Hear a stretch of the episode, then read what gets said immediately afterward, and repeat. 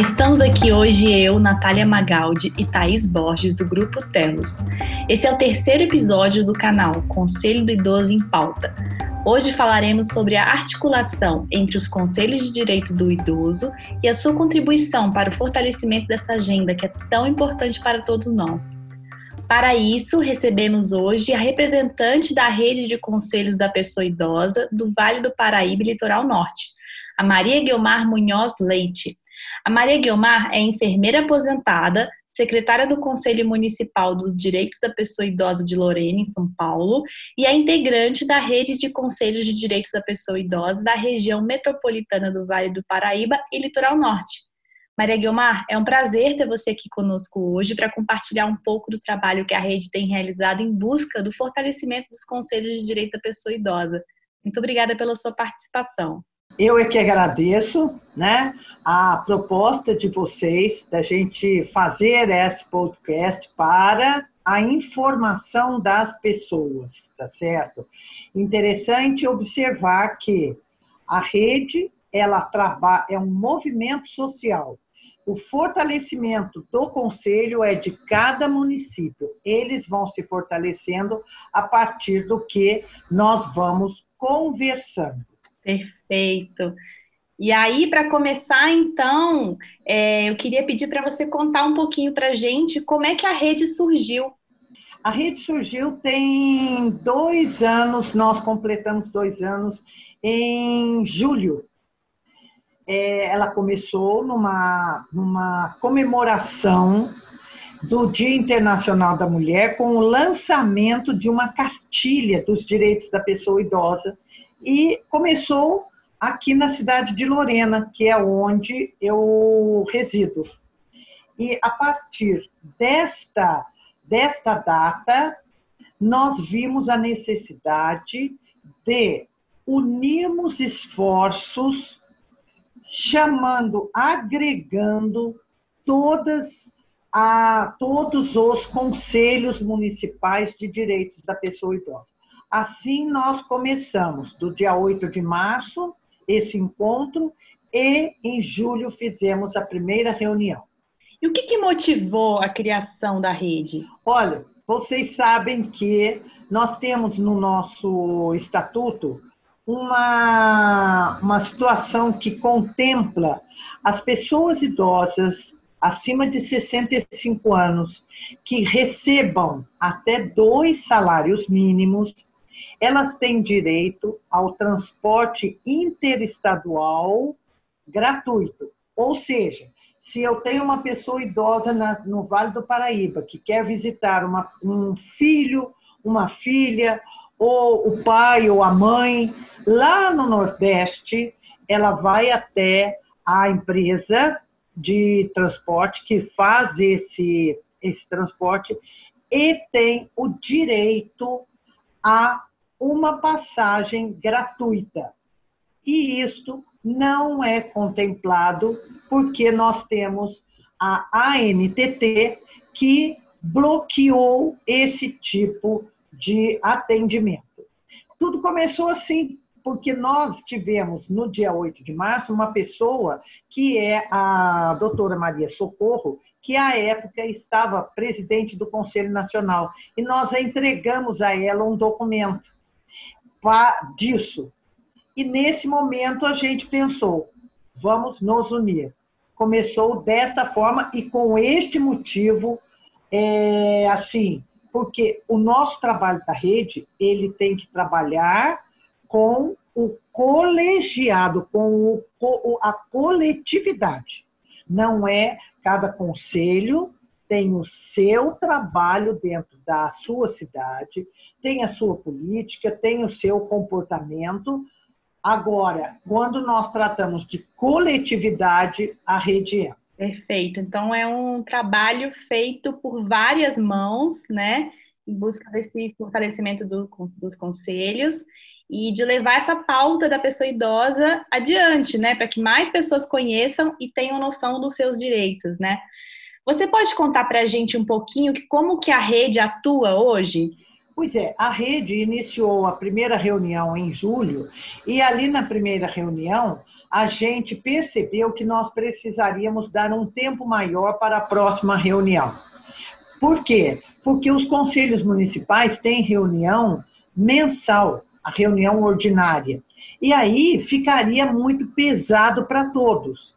Nesta reunião, nós definimos que depois de dois meses nós faríamos, e na segunda reunião, nós definimos que a cada dois meses nós teríamos a reunião em uma cidade. Por quê? Para valorizar o conselho da pessoa idosa daquela cidade. E nós fizemos durante todo o meio do ano até o final do ano de 2018, 2019 em 2020, nós fizemos a última reunião presencial em Aparecida, em fevereiro. Em março começou a pandemia.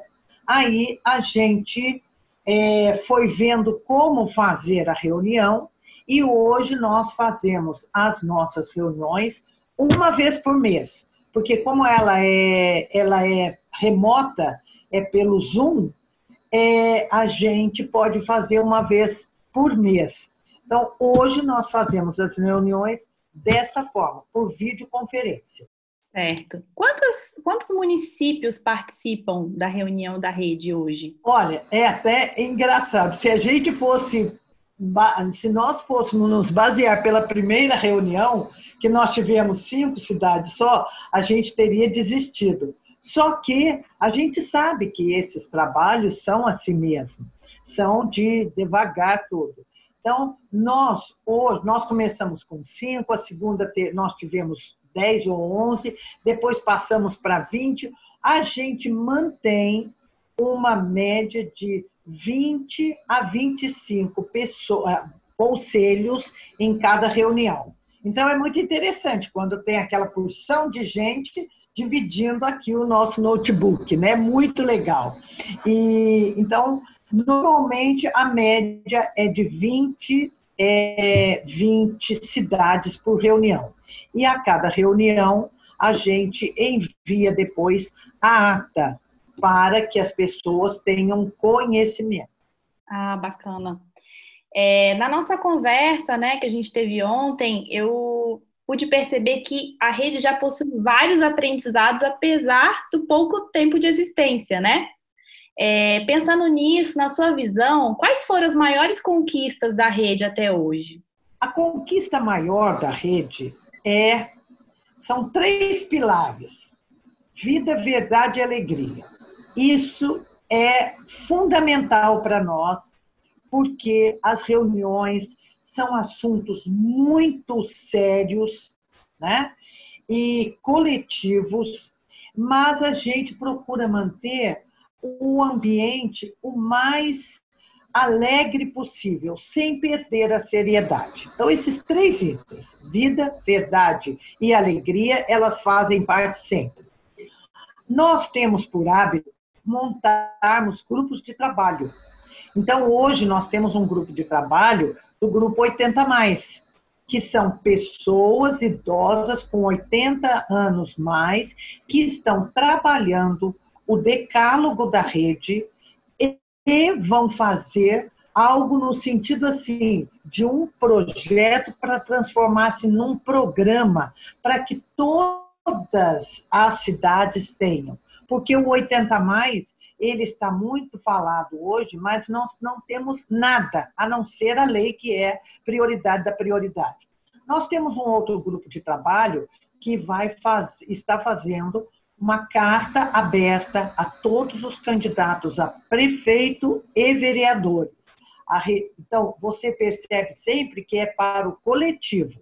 Nós não interferimos no conselho municipal de nenhuma cidade.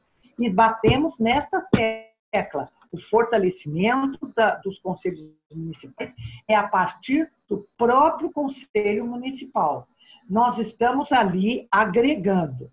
Nós também temos um, nós, tive, nós estivemos em Campina Grande o ano passado para num, num seminário de envelhecimento saudável e nós envelhecimento humano e nós fizemos a apresentação da rede lá. Ou seja, a gente vai conhecendo, as pessoas vão conhecendo também.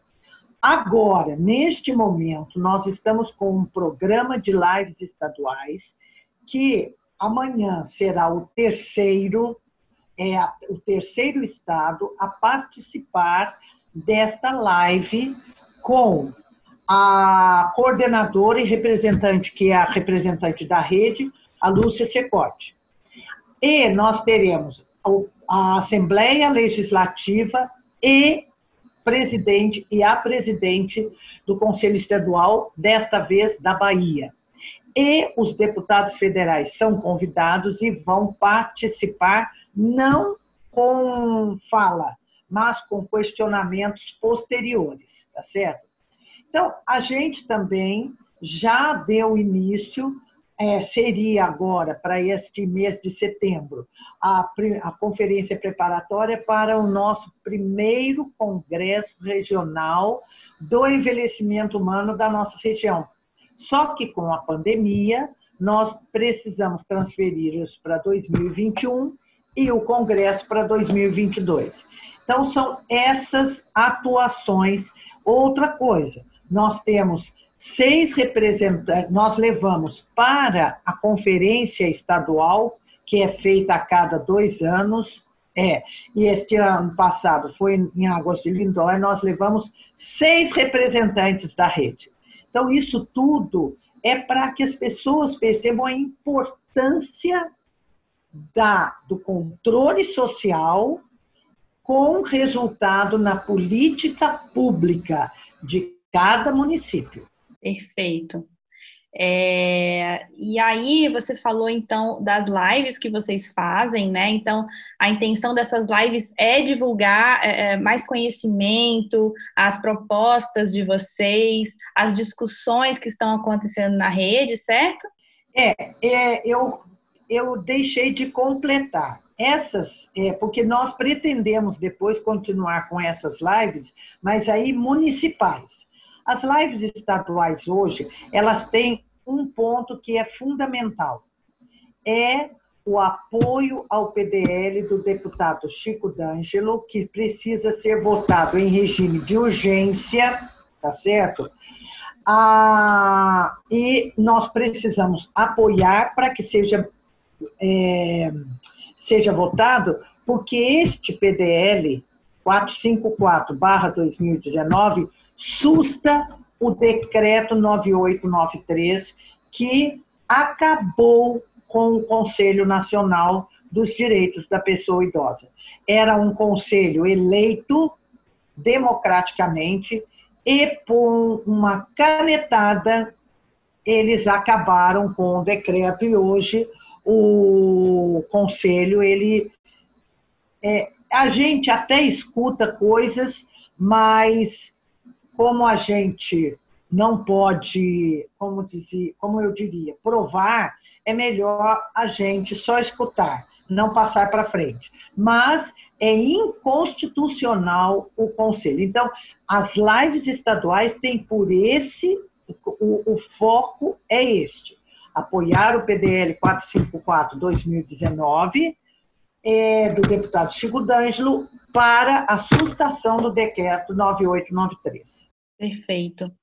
É um papel muito importante de vocês agora, né? Assim, da gente lutar pela participação social, inclusive nessa pauta da, da pessoa idosa, né? Que é, é quando a gente tem, temos que pensar que todos nós seremos idosos e às vezes as pessoas tratam esse assunto como se fosse um terceiro, né? Falando os jovens tratam isso como um, um terceiro, nunca associado ao eu, né? É, e aí, Maria Guilmar, eu acho que a gente aqui no, no podcast do Conselho do Idoso em Pauta, a gente busca trazer conhecimentos e, e, e, debates que sejam pertinentes à atuação do conselheiro, né? O conselheiro municipal, o conselheiro municipal do, do direito da pessoa idosa. Tem algum, e aí eu vou usar o trocadilho, né? Qual conselho você daria para esses conselheiros que estão entrando agora ou, ou que já atuam há, há bastante tempo dentro do conselho da pessoa idosa? Pois é. é a, a, foi muito interessante que na live com o, o presidente interino do Conselho Estadual do Amazonas, ele, eu, nós temos o papo de quarta, que depois nós podemos falar dele, e eu fiz essa pergunta para ele. É, para que, que serve conselho? Né? Aí ele falou assim, Maria Guilmar, se, diziam antes que se conselho fosse bom, a gente venderia. Mas o Conselho Municipal de Direitos, ele sempre será muito bom. Então, os conselheiros, principalmente os conselheiros que estão entrando, eles têm que escutar os conselheiros anteriores. E os conselheiros anteriores têm que ter o cuidado em passar para os novos a experiência deles. O que nós fizemos, o que nós deixamos de fazer e o que, que nós precisamos fazer.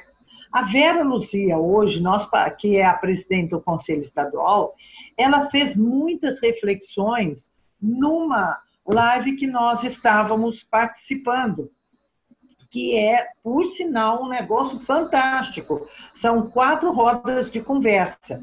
E hoje a rede participou e eu fui representar. E essas reflexões de o que é controle social. Eu acho que é a primeira coisa que a gente precisa aprender. E detalhe, Natália, a gente está sempre aprendendo sobre controle social eu, eu posso até falar por mim que eu estou há cinco anos só no, em Conselho de Direitos, tá certo? E a cada dia a gente vai aprendendo mais. Então, eles, os novos e novas conselheiros e conselheiros, eles precisam vestir a camisa do conselho, porque é um trabalho voluntário, começa daí. Segundo, a gente tem que ter um olhar para a nossa cidade qual é a realidade da nossa cidade? Como é que estão as pessoas idosas na nossa cidade? Como, e a política municipal? Como é que é essa política municipal? Porque para nós fazermos a política, a gente precisa conhecer o nosso município. Os conselheiros do poder público, que não necessariamente tenha que ser do executivo, mas geralmente ah, tem educação, saúde e saúde e esporte. Aqui em Lorena, por exemplo, nós temos educação, saúde e esporte. E é muito bom. Mas eles têm que ir por espontânea vontade. E não aquela coisa assim, ah, eu não gosto de velho, mas eu vou ter que ir lá porque o prefeito mandou. Poxa, isso é a pior coisa que tem para um conselho, tá certo? E é interessante que é conselho de direitos. Então, esta, esta visão, ela é necessária. E eu gostaria muito que nossos conselheiros nossos conselheiros, experimentados em conselhos, qualquer segmento, eles passassem para os novos.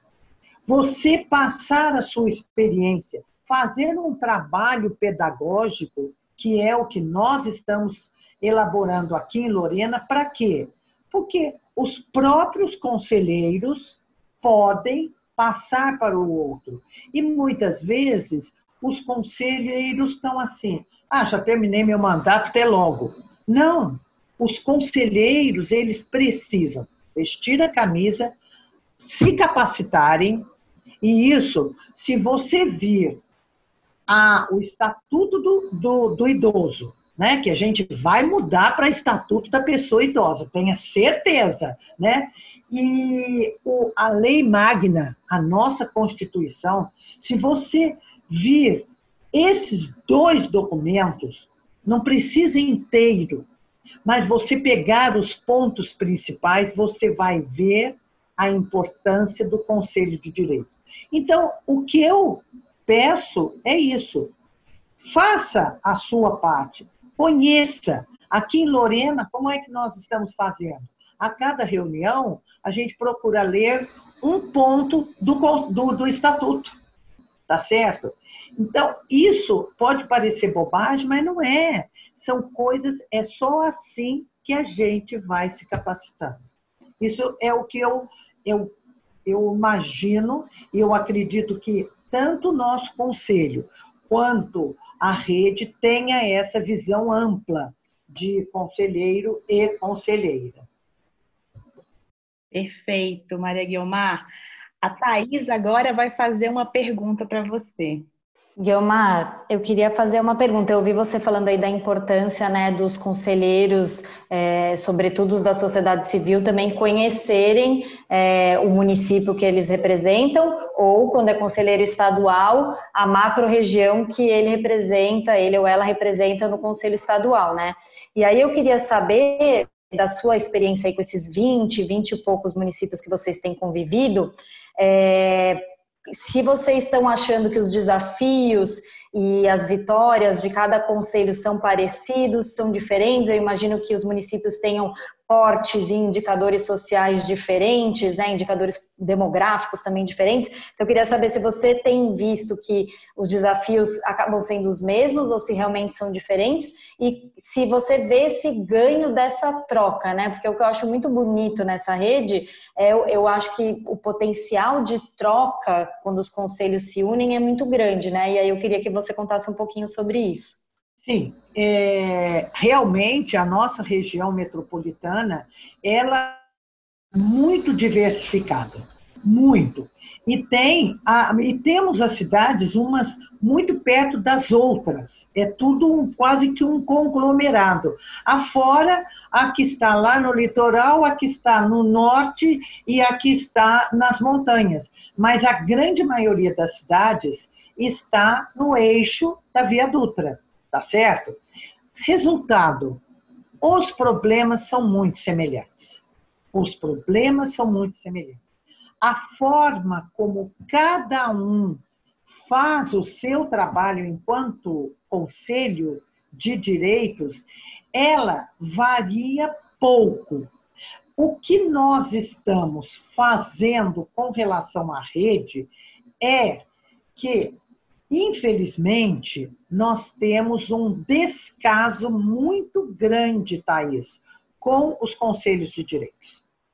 E parte, muitas vezes, dos próprios conselheiros, que desvalorizam. A partir do momento que você deixa de valorizar, é porque você não está nem aí.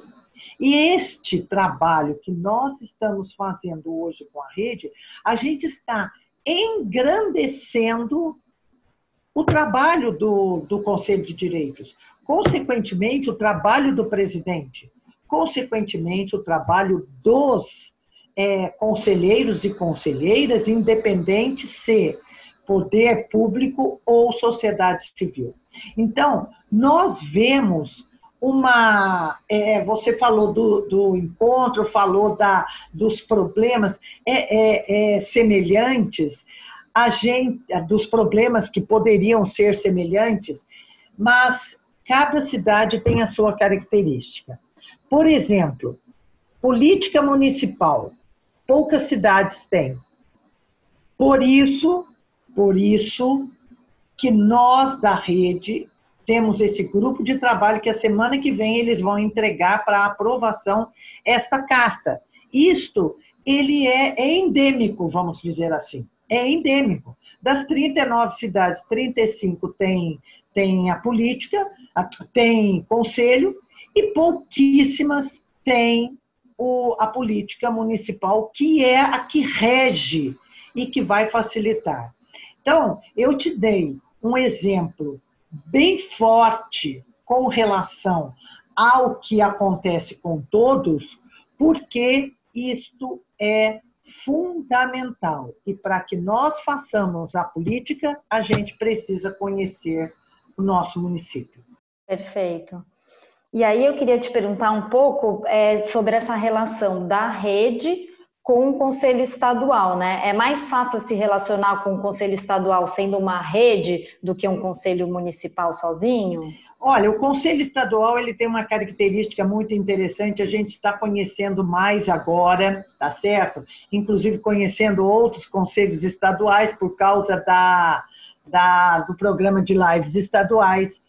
Nós nunca tivemos problema com relação ao Conselho Estadual, tá certo?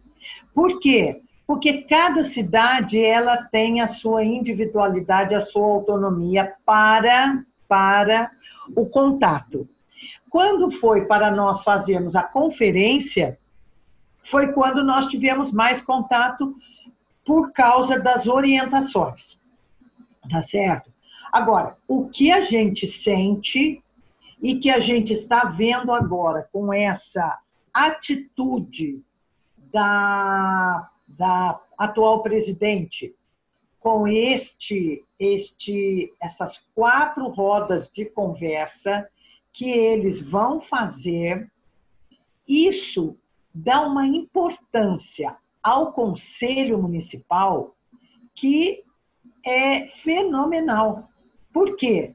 Porque ela sente que o, o, o vamos dizer, ali em cima nós estamos no guarda-chuva do Conselho Estadual, certo?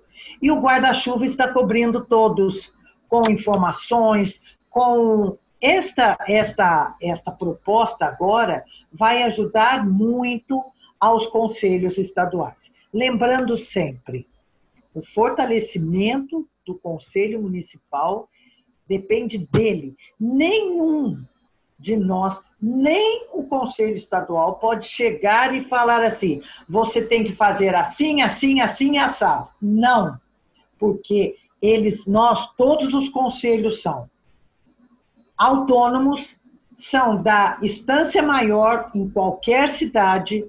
O conselho não é dependente, submisso a nenhum poder executivo, legislativo ou judiciário, e ele ele é deliberativo, consultivo e fiscalizador. A hora que nós entronizamos essa característica do Conselho Municipal e a hora que a gente vê que o Conselho Estadual está ali dando suporte, ninguém segura os conselhos. Maravilha. Maria Guilmar, muito obrigada por todo o conhecimento que você transmitiu para a gente hoje. É, eu queria pedir para você divulgar um pouquinho das, das reuniões, o, como é que o pessoal pode ter mais acesso a, a esse conteúdo. Fique à vontade. Hoje nós temos o nosso portal é www.rededeconselhos.com. Nós temos o nosso Facebook, facebook.com barra Conselhos Pessoas Idosas. Pelo Instagram, que eu vou passar já já, nós temos o Papo de Quarta, a partir das 19 horas. É, amanhã, é, ontem nós já fizemos o Papo de Quarta com a presidente do Conselho Estadual da Bahia, porque a gente está associando o Papo de Quarta com a live de amanhã. O nosso Instagram é arroba Conselhos Pessoas Idosas. E agora nós começamos com a, o nosso canal no YouTube, bem depois dos 60. E eu, como comentei hoje, a hora que nós estávamos conversando, eu falei assim: olha, eu pus lá no YouTube e não apareceu. Aí a estagiária da empresa mandou para mim: Maria Guilmar, nós estamos começando há 10 dias nós temos poucas pessoas inscritas. Você não vai querer que apareça logo. Ah, mas eu ri muito. Então, nós temos o, agora o YouTube. Então, são formas da gente divulgar. Se vocês abrirem o nosso, o nosso, como é que fala? O nosso, nosso portal, ali, logo no, na, na, na, primeira página, nós temos o texto que foi aprovado, que demonstra o nosso trabalho enquanto movimento, tá certo? Nós não temos é, diretoria, presidência, nada disso. Nós somos um grupo de pessoas que trabalham em prol das pessoas idosas. Muitas de nós estamos pessoas idosas e temos muitos de nós que são pessoas jovens como vocês. Então, qualquer coisa, eu posso até passar o meu telefone, que é o telefone de contato, ele é, é o WhatsApp, que é o 12 997 27 3805. É da Vivo, é o WhatsApp e a gente. Porque, sabe, vocês já fazem parte da rede. Você, Natália, e você, Thaís. Porque caiu na rede é peixe. Não tem jeito. Agora eu só preciso do telefone da Thaís. O seu eu já tenho. Então é isso. A rede ela tem que é, ampliar para que todos tenham a mesma boas informações. Tá bom? Muito obrigada. Maria Guilmar, foi muito bom escutar você e assim, eu desejo, enquanto pessoa, enquanto Grupo Telos, que a rede se amplie e que leve cada vez mais conhecimentos e mais é, informações sobre essa pauta que é tão importante para mais gente, mais conselheiros e para a sociedade como um todo. Muito obrigada mais uma vez pela sua participação e a gente informa que essas informações e todas essas é, os contatos que a Maria Guiomar disponibilizou aqui para a gente vai, vão estar disponíveis na descrição do, do nosso episódio de hoje. Então, para finalizar, esse podcast faz parte do projeto Plataforma Serviço de Gestão do Grupo Telos, aprovado no edital de 2016 do Conselho Estadual do Idoso, e tem como objetivo o fortalecimento do controle social por meio da instrumentalização do Conselho Estadual do Idoso, com a participação de Maria Guilmar Munhoz Leite e edição de áudio do Barulhista, termina aqui mais um Conselho do Idoso em Pauta.